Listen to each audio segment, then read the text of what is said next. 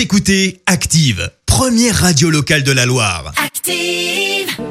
Maintenant, l'actu média et les audiences télé sur Active. 9h30 sur Active, on parle télévision à la radio avec Clémence Dubois-Texoro, avec les audiences pour commencer. France 2 en tête hier soir. Et oui, avec la diffusion d'un nouveau James Bond 007 Spectre avec Daniel Craig et Léa Seydoux qui a conquis plus de 4 millions et demi de personnes hier soir.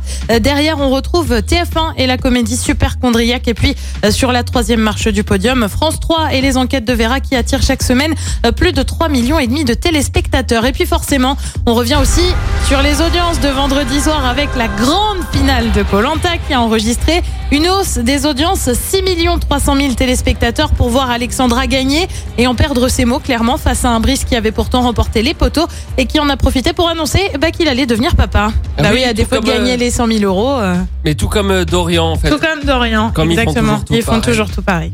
Voilà, eh ben, c'est fini, euh, ça y est Colanta, on vous laisse tranquille. Voilà, on vous laisse tranquille. On trouvera autre chose. On sait pas quoi encore, mais on va trouver. On, va, on va trouver. Est-ce que je peux une, une dernière fois? Voilà. De toute façon, il va, il va y avoir la saison suivante bientôt, hein, donc euh, on on n'est pas parti très longtemps, je pense. Mais je crois que j'ai trouvé un nouveau truc à suivre. C'est l'affaire DSK désormais en série. Et oui, c'est disponible depuis une petite demi-heure sur Netflix. Le nom Chambre 2806, euh, qui revient donc sur l'affaire du Sofitel. C'était en 2011, avec notamment le témoignage de Nafissatou Diallo. À noter que DSK lui a refusé de participer à ce docu-série, mais un film serait en préparation pour donner son point de vue sur l'affaire. Film qui sortira à l'automne 2021. On reste sur Netflix avec la prise de position de la plateforme. Non, elle ne diffusera pas d'avertissement pour prévenir que sa série The Crown est une fiction euh, sur la monarchie britannique. Euh, Tout part en fait du ministre de la Culture au Royaume-Uni qui a déclaré c'est une œuvre de fiction magnifiquement produite.